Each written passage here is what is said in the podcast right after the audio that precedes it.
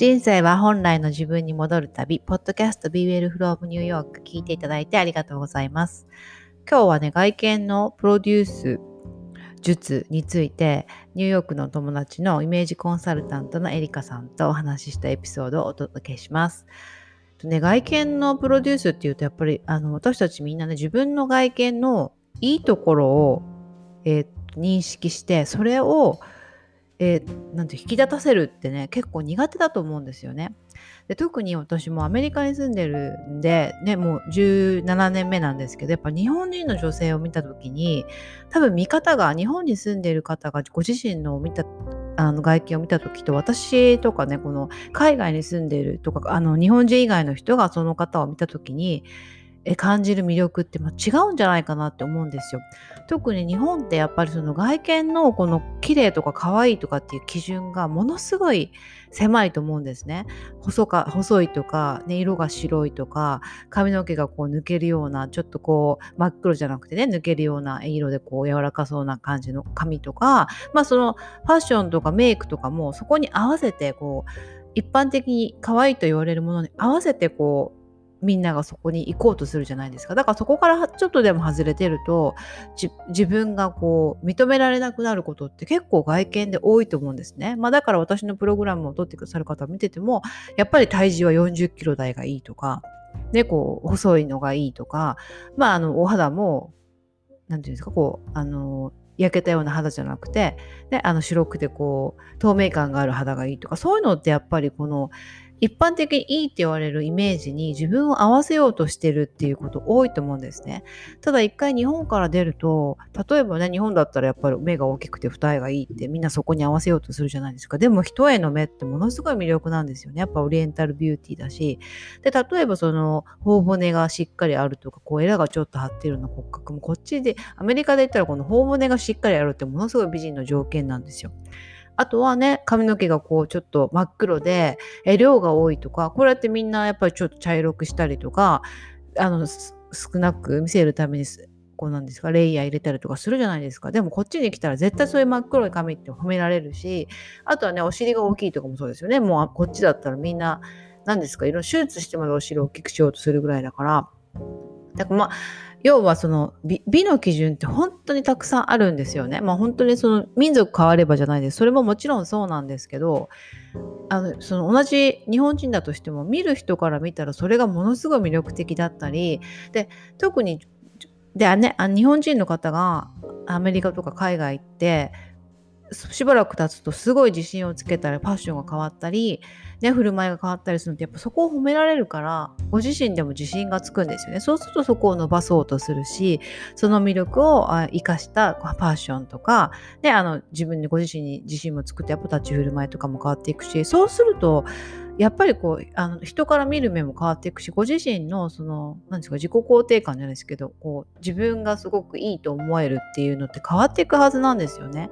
まあ、なので本当にもったいないなって思うこと多いんですよ。でエリカさんはやっぱりその外見のプロなので、まあ、ご自身も本当に素敵なんですけどあのその人のいいところを見つけるとかそこを伸ばすファッションとかメイクとかあの立ち振る舞いとかっていうことをね、指導されるの本当にプロだ、プロだと思うんですね。まあ、なので、まあ、私から言えることはやっぱりその、まずご自身の魅力に気づくっていうことがすごく大事で、それっていうのは、その日本、特に日本に住んでいる方は、そのメディアとか社会一般的に言われるこのいいっていうところに自分が合ってるかどうかじゃなくて、えっと、特にやっぱ欠点と思ってるところって本当に素敵なところって多いんですよ。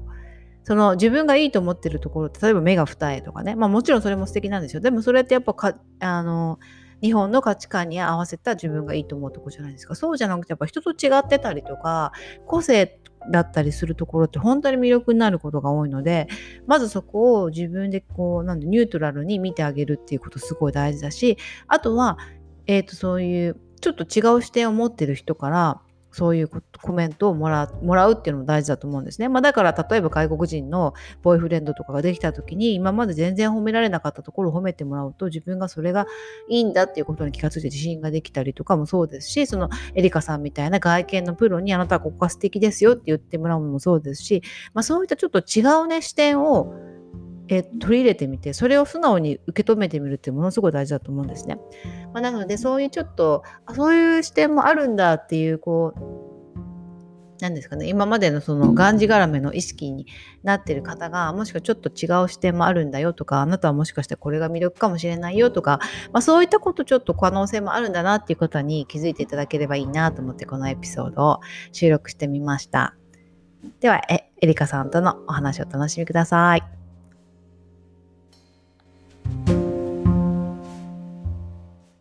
人生は本来の自分に戻る旅、ポッドキャスト Be Well from New York。今日はニューヨークのお友達のエリカさんと外見のプロデュースについてお話ししていきます。エリカさんは外見のね、プロデュースのプロのイメージコンサルタントさんで、まあね、あの、お会いするたびに本当惚れ惚れするプロデュース力なんですよ。もうご自身の。だけど、だけどですよ。でもご自身、自分のプロデュースは苦手なんですって。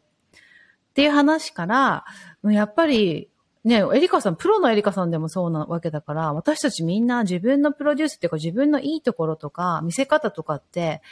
なんていうのかな考えるのもちょっと、もうほら見たくないでしょ自分の動画とか、写真とかって。そこからまず入って、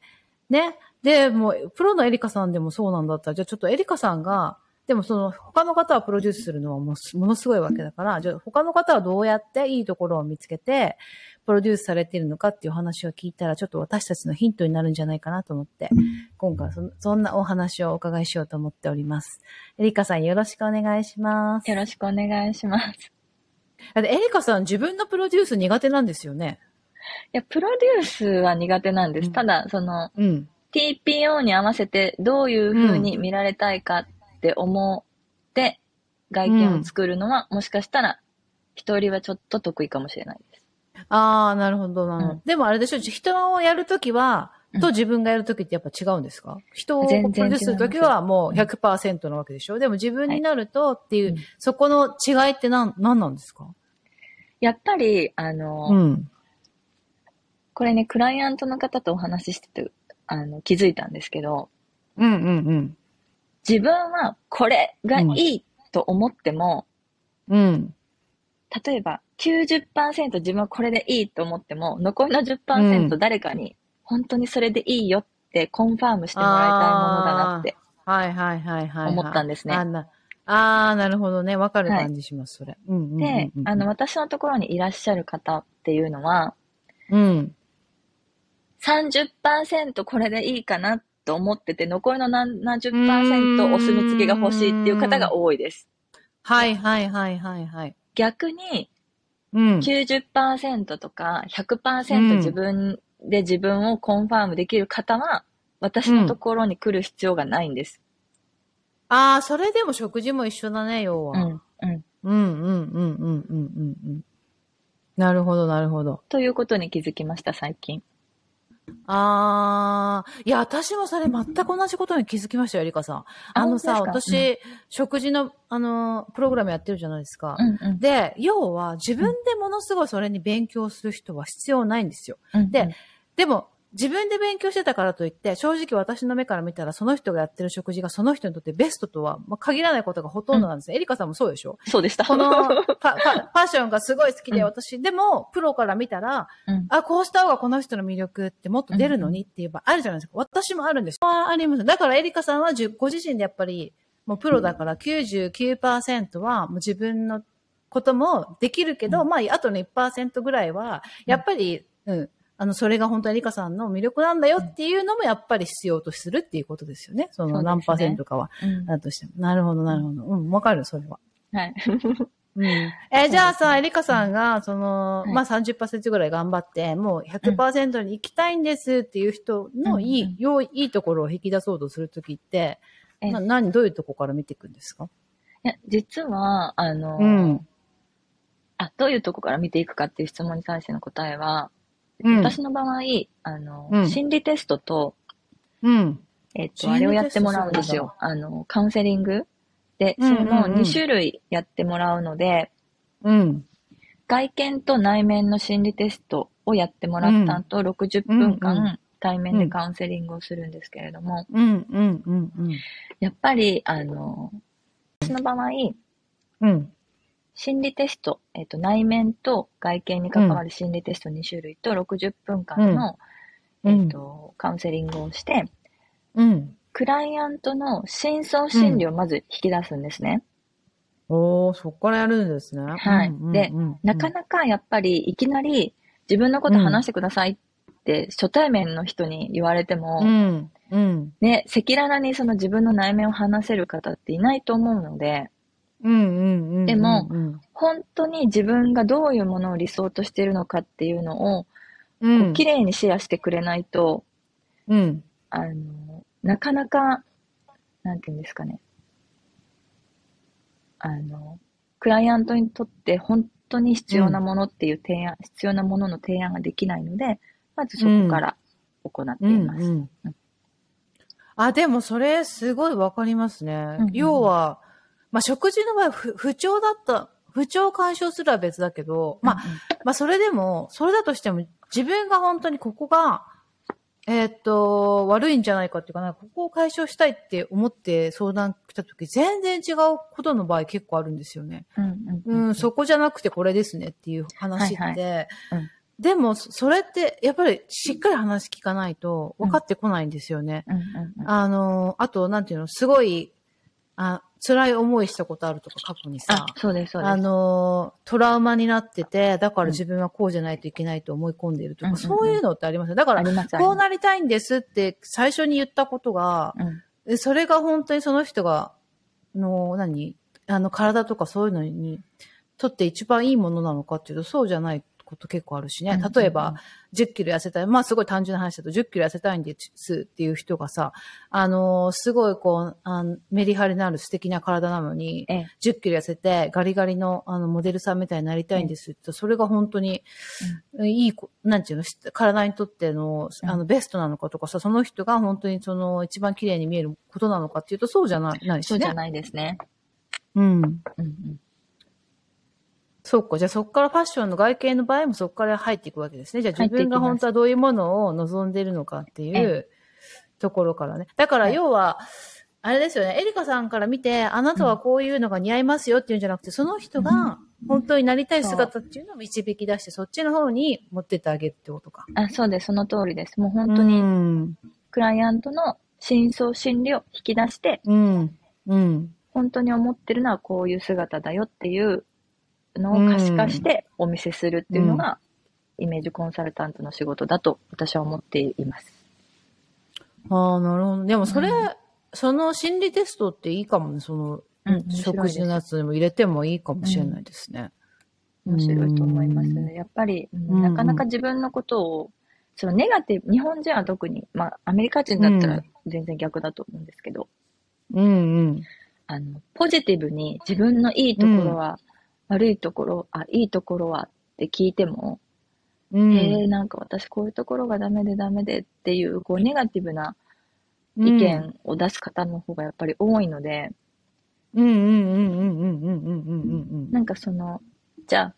あ、自分の、あの、私のそのカウンセリングって嫌なところ3つあげてください、うん、好きなところ3つあげてくださいって両方聞くんですけど、やっぱり皆さん嫌なところはすぐ、あの、なんていうんですか、いくつでもこうポンポン上がるんですけど、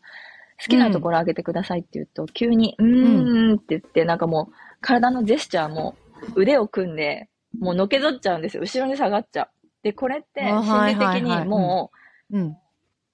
なんかお手上げ状態っていうか、話は、なんかもう、聞き、聞きたくないし話せないみたいな、もう興味がないみたいな風になっちゃうので、うんうんなかなか自分が、自分のいいところっていうのは、あの、うん、自分で言いづらいし、人に見つけてもらった方がいいと思うので、うん。うん。え、そのさ、好きなところ、嫌いなところって外見的な特徴ってこと？それとも性格とかも入れて？あ、両方聞きます。うん。両方3つずつ？両方3つずつ。外見と、はい。はい。外見と内面ね。はい。聞きますね、両方。な、なるほど。あ、それは面白いかもね、はい、確かに。うん。え、それでその好きなところを言ったら、じゃあそこを伸ばしていこうってことになるなるんですか？そうですね。そこを伸ばすのと、うん、あとその改善が必要だと思うところは、どういうふうに改善していけばいいかっていうのも、うんうん。お話しするんですけど、でもやっぱり外見に関してはそんなになんか、嫌な、嫌な自分が嫌だと思った服装をする方はなかなかいないので、うんうんうんうん。よりなんか、より良い外見のためにどこを伸ばせばいいかっていう提案をする方が多いかな。ああ、なるほどね、うん、そうですよね。まあ大体女性もそこの気にしてたら、やっぱり自分のこういうとこ好きだからって言って、洋服選ぶっていうのはありますもんね。はい、ただ、あ、そうだ。多いのが、うん、せっかくスタイルがいいのに、うん、自分ではそれを気づいてなくて、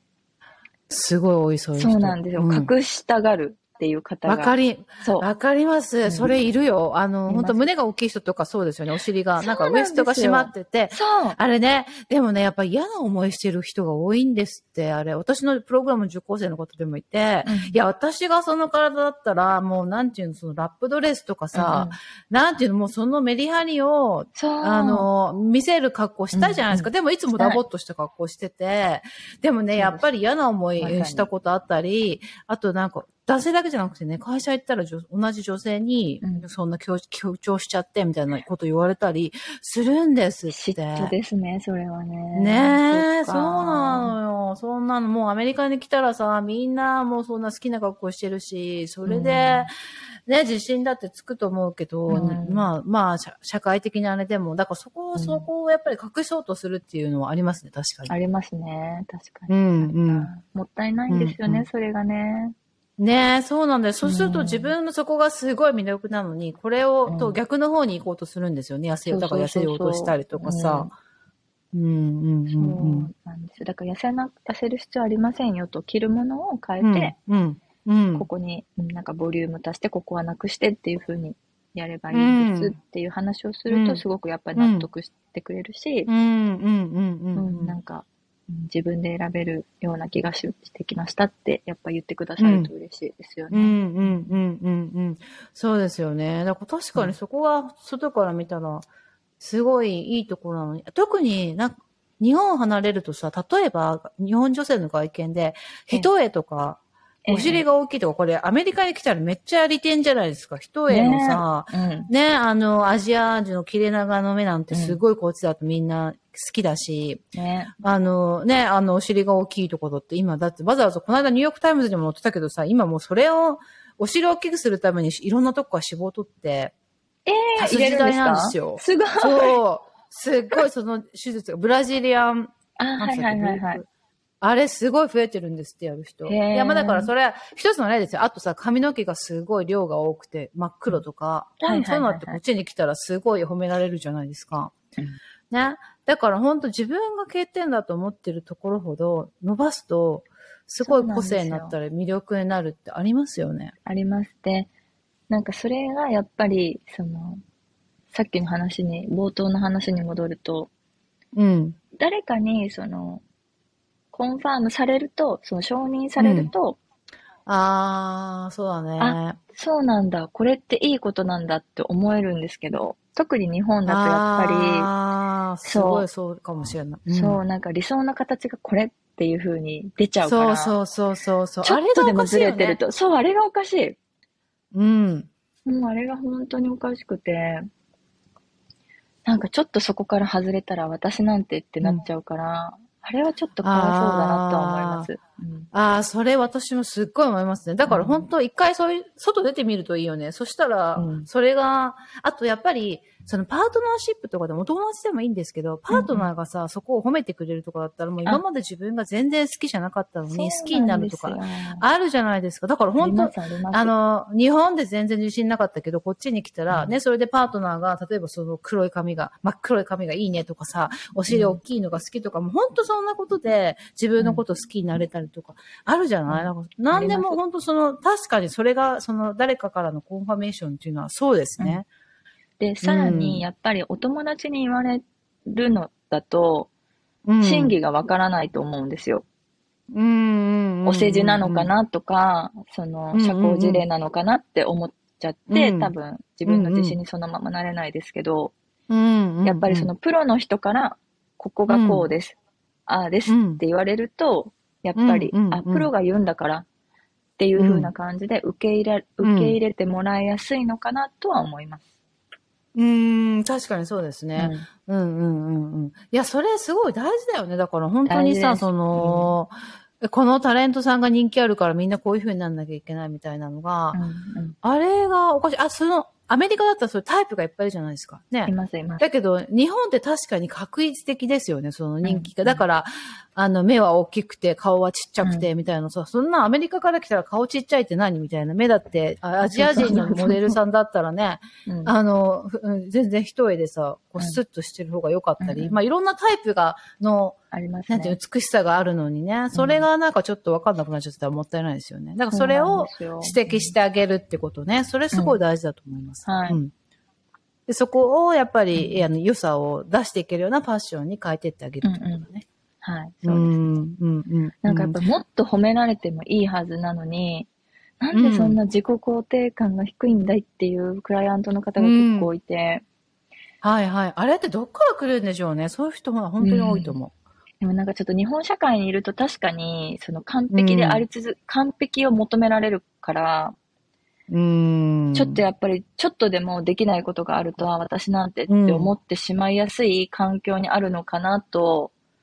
最近思えるようになってきました。なんか、その外国人と結婚したっていうのもあるからかもしれないですけど。うん。で、なんか、うん、その夫と結婚するまでは、うん。あの私、夫に言われてすごい衝撃的だったのが、No one is perfect って言われたんですよ。その完璧な人は誰一人いないと。で、夫ってその日本で仕事してる、あの、期間が長かったので、日本人のことよく見てるし、やっぱり観察してるし、文化も大好きなんですけど、日本人は、あの、やっぱりその完璧を求めすぎちゃう。完璧で当たり前だから、そんな人はいないと。で、うん、だからその、自分がかん、その人が完璧でないことが当たり前だったら、自分も完璧じゃないから、うん。うん、相手のことも許せると。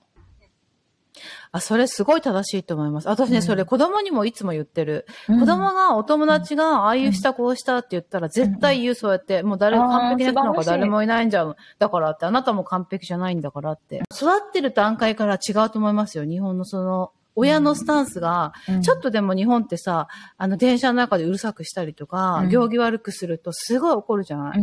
でも、まあ、子供なんだからある意味当たり前なわけじゃないですか、あれが。だから、何、放任するわけじゃないけど、あの、大人がもうすでにその時点で、子供でさえ完璧に振るわなきゃいけないって思っちゃってるじゃん。思っちゃってますね。うん。そこは確かにおっしゃる通りですね。そうなんですよ。だから、その、もっと自分を許してもいいし、うん。その、他人も許せるはずっていう価値観に変わってから、うん。もっとなんか、あの、その、クライアントと、まあもちろん友人、家族もそうですけど、うん、なんか、うんいいところを見つけるのがもっと得意になりました。うん、ああ、素晴らしい。うん、うんうんうんうん。あ、でもさ、それ、その、エリコさんのお仕事も、私もそうだけど、絶対必要な素質、あれですよね、そのいいところを見つけて、それをちゃんと伝えてあげて、うん。私、さとみさんに本当に救われたなと思ったのが、さとみさんって絶対否定しないじゃないですか。うん、例えば、なんか、うん、あの、プログラムやってても、あ、うん、これこんなに上手にできましたねとか、美味しそうですねとか、あれが本当に救われて、あの、もうもちろんそのコロナでどこにも行けなくて、まあ自分の気持ちも、お肌荒れ、私の場合お肌荒れちゃってたから、気分も落ち込んでる時に、なんかこう、包み込んでくれるような、その肯定感、本当にありがたくて。いやー、よかった、そんなことそうなんですよ。なので、私、あれ、あの経験のおかげで、今自分のクライアントも、あの、同じ、さとみさんと同じように接しようって本当に思えたので。いやー、嬉しい、そう。いや、本当に本当にありがたいです。うん。うん。いや、でも、そうですよね。なんか頑張ってる人が好きじゃん、私たちって。そうなんですよ。みんな、そのコーチってやってる人ってそうだから、そう。だから、それだけでも十分なんですよ。だからそんな、みんな完璧じゃ、自分も完璧じゃないって分かってるからね。そうそうそう。あの、もう頑張ってるっていうだけですごいし、うん、まあ、ただもしさ、えっ、ー、と、それ、自分がこういうふうについついしちゃうっていう癖があって、それを直したいんであれば、どういうふうにね、それ持ってってあげるかっていうのはあるけど、まあ、エリカさんだったらファッションでね、あの、もっとこういういい見せ方がありますよとかさ、そうやったらどんどん自信つけてくれてったりするの嬉しいですもんね。うん、嬉しい。うん、うん。いや、でもいいね。その外見まずは、じゃあ、うん、いいところと好きなところをまず考えて、うん、いいとこ伸ばすっていう。でも意外と、その本当にいいところって気づいてなかったりするから、うん、そういう時はやっぱりプロに見てもらって、あ、はい、絶対ね、あると思いますよ、みんな。気づいてないけど、すごいいいところっていうのが。あります。あの、あうん。そうですよね。だからそれをまず、もしね、自分で、まあ、今パッて3つ出ないとか、出ても、もしかしたら全然違うところがあるかもしれないっていう人は、そうなんですよ。ええまずそこからっていうのは、ちょっといいですね。はい。うん。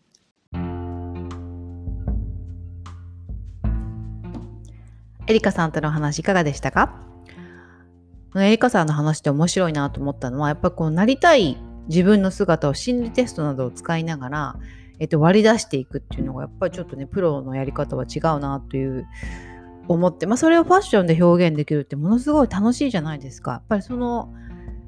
何でもやっぱ楽しむっていうことがすごく大事だと思うのでだからここご自身が望んでいる、えっと、今今こうイメージできてなかったりするこう理想の姿っていうのをそのテストとかねいろんなプロの視点から形を作っていってで自分がファッションとかメイクとか立ち振る舞いで表現できるってものすごい楽しいと思うんですよね。でそれでやっぱりこう自分の魅力が開花したり人からねこう自分が見てもらいたいイメージで見てもらえるっていうのがすごくまた新しい世界になると思うので興味ある方はねぜひぜひそのそういう視点で考えてみるのもいいなと思います。で私がやっぱりあのその方を見る時って私の場合はその方がなりたいイメージもちろんその痩せたいとかこういう体型になりたいとか肌がこうなりたいとかってあるんですけど私が一番大事にしてるのはやっぱこのポッドキャストのテーマでもある本来の自分の姿に戻るっていうことなんですね。で、えー、これってやっぱり外見に対してもすごくこうなんで固定観念を追いつけられてることって多いんですよ細くなきゃいけないとか女の子らしくなきゃいけないとかあの何ですかエレガントじゃなきゃいけないとかまあ、そういう本当になりたいって思ってるイメージが本当に本来の自分が心地いい姿なのかっていうことも考えるのも私は大事だなと思ってるので、まあ、そういったものをその方の食事とか、まあ、あの何ですか癖とか、まあ、そういったものから見ていくっていうことはもう私はやってるんですけど、まあ、本当にですね食事も生活習慣もファッションももう全部こうなんですか心地のいい状態で自分の理想を作っていくっていう楽しくできるものだと思うので、まあ、そういった視点でもう一回ちょっと考えるきっかけになったらいいかなと思います。でエリカさんともねお話したんですけどやっぱりその頑張ってる方って本当に魅力的なんですよね。で何でもそうなんですけど、まあ、私の食事のプログラムですけど、まあ、例えばファッションでも自分がこういう風になりたいと思って毎日コツコツ努力してるって本当に素晴らしいじゃないですか。で、それってやっぱり絶対外見に現れてくるはずなんですよね。まあ、だから私のプログラムでも3ヶ月後、もちろんその体重が落ちるとか肌が変わるとかもあるんですけど、その写真とか見てもその方の表情とか全然変わってるんですよ。で、それによってやっぱりこう出会う人が変わったとか、起こることが変わったっておっしゃる受講生の方多いんですけど、それってやっぱりご自身がその3ヶ月目標に向かってコツコツ努力されて、で、それを達成できたっていう自信もありますしご自身への信頼とか、まあ、そういうふうにねやっぱりあの頑張って達成した方って本当に何て言うんですか私から見てもマリカさんもおっしゃってたんですけど本当にあの応援したくなる魅力があるしでそれを達成した時の自信とか、まあ、そういったものが本当人を引きつけるっていうのはあると思うので、まあ、まずねその、まあ、今回は外見の話でしたけどもその体型を変えるでも肌を変えるでもファッションを変えるでも、まあ、そのご自身がどうなりたいかっていうのを決めてそこに向かっていくためにコツコツやってると必ず変化があってでそれも楽しむっていうこと大事ですよね。その義務感とか苦しくするんじゃなくてやっぱり楽しむっていうことがすごく大事だと思うのでそしてその結果は必ず、えーと、ついてきてご自身の魅力になると思いますのでまずね楽しんでやってみるっていうこととあと何ですかね自分がご自身が本当に求めているものあと本来の姿心地よさとか、まあ、そういったものをキーワードにちょっと考えていただけるといいかなと思います。でね、エリカさんの、えっ、ー、と、エリカさんは基本的におそあの対面でサービスされてるので、まあ、ニューヨークの方はもちろん受けられますし、まあ、日本の方も多分エリカさんが日本に行かれる時とかにあのもしかしたらできるかもしれない。ご興味ある方はねぜひエリカさんのインスタグラムからメッセージを送ってみてください。あとはですねその私のプログラムあのエリカさんにも受講していただいたんですけどやっぱり本当に3ヶ月後にその目標の体型とか肌とか、まあ、睡眠とか不調解消とかそういうのもやってるんですけどまああのそれを解消して目標あのゴールを達成させてあげるっていうのも私はもうそれを、なんですかコミットしてやるっていうのもあるんですけどやっぱその方がその3ヶ月後にものすごい自信をつけて、えっと、もう表情とかねあのキラキラご自身への信頼とかもそういうのが変わるっていうのはやっぱりそれをサポートさせていただくのが私はやっぱり好きだなと思うので、まあ、あのご興味ご興味ある方はこちらもですねこのポッドキャストの概要欄に私のプログラムの詳細とかねあとインスタグラムとか LINE もあのリンク貼ってますのでもしご興味ある方はこちらから、まあ、こういった悩みも解消できるかなとかそういったご相談でもいいのでそういあの何かメッセージあればあとはこのポッドキャストへのリクエストとか何でもあのメッセージ送ってみてくださいこのですねポッドキャストは Apple Podcast や Spotify で毎週水曜日に更新されます。で、こちらね、フォローとかサブスクライブしていただくと、もう自動的に更新されると聞けるようになりますので、ぜひそちらもチェックしてみてください。あとはですね、このプロ、え、ー、と、ポッドキャストの、えっ、ー、と、一番下に、えレビューとか、その星、ねなえー、いくつと残せるとかありますね。もし気に入っていただけたらそちらも残していただけると励みになります。では今週も最後まで聞いていただいてありがとうございました。また来週お会いしましょう。